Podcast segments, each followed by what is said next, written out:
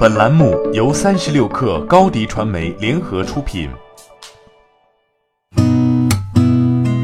八点一刻，听互联网圈的新鲜事儿。今天是二零一九年六月十四号，星期五。您好，我是金盛。首先来关注阿里。据彭博的消息，阿里巴巴已经递交香港上市申请。彭博社对阿里在港交所二次上市的事件已经跟踪了数周。有知情人士称，虽然阿里巴巴尚未敲定具体的筹资目标，但此次发行可能筹集高达两百亿美元资金。这次的消息几乎证实了此前数周的传言。但同样的，阿里方面再次回复三十六氪称，对市场传言不予评论。如果阿里完成此次上市，港交所多年股王腾讯将在业务和资本市场上同时迎来最大对手。据彭博新闻，此事的另一主角港交所也对阿里上市做出不做评论的回应。美团昨天在官方微信订阅号发文称，美团 App 内页主题色将变成黄色。此外，美团线下场景也都统一成黄色，包括充电宝、POS 机、共享单车等。美团表示，此次变色是想将所有线上线下曝光进行视觉化统一，从流量到品牌一体化。京东大数据显示，六月十六号父亲节前，关于父亲节礼品的搜索词大幅上升。八零后、九零后偏向于选择实用高档的礼物，零零后们对奖状的搜索量较高，最棒爸爸奖状成为节前热搜的商品。此外，对比数据显示，女性会提前在线上检索为父亲准备礼物，搜索较高的是服饰、钱包、手表；男性则搜索酒类、打火机、衬衫等。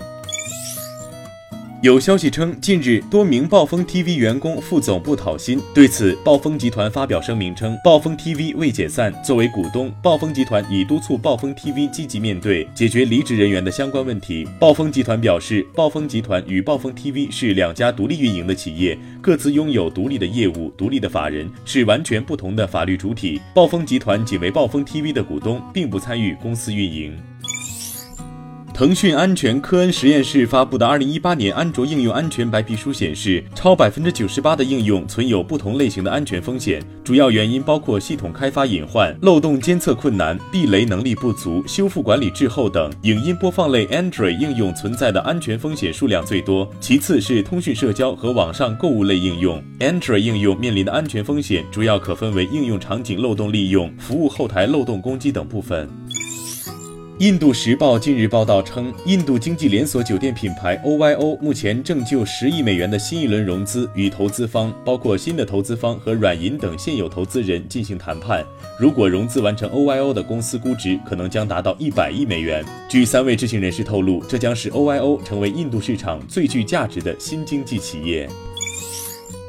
华盛顿当地时间周三，Uber 发布了新一代沃尔沃自动驾驶汽车。Uber 正努力在有限条件下部署自动驾驶汽车。此前，Uber 购买了约二百五十辆沃尔沃 XC90 SUV，并对这些进行了改装，以供自动驾驶使用。新生产的 XC90 将由沃尔沃汽车在瑞典组装，并配备方向盘和刹车踏板等人工控制装置。此外，这款新车还配备了多个用于转向和制动功能的备用系统，以及备用电池和新的网络安全系统。八点一刻，今日言论：分众传媒 CEO 江南春说，新商业文明一点都不新，就是要回归到成就客户的原点。很多时候，我们创业都是有初心的，但走着走着，因为融资、上市、团队期权等原因，使很多思考的路径发生了漂移。新商业的本质是我们不仅要为对方提供事业有成这类的有形价值，还要考虑给客户提供心灵成长的无形价值。蚂蚁金服 CEO 井贤栋认为，基于对小微企业个体经营者的数据沉淀，蚂蚁金服可以用这些数据技术刻画他们的信用画像，给他们提供这样的纯信用贷款的融资。小微企业从以前一个专职会计到请不起的局面，由于数字化技术享受人工智能带来的一系列资金管理、信贷服务和保险服务带来了一系列改变。因此，数字化技术是整个普惠金融的最大红利。好，今天咱们就先聊到这儿。责编：彦东，我是金盛，八点一刻，咱们下周见。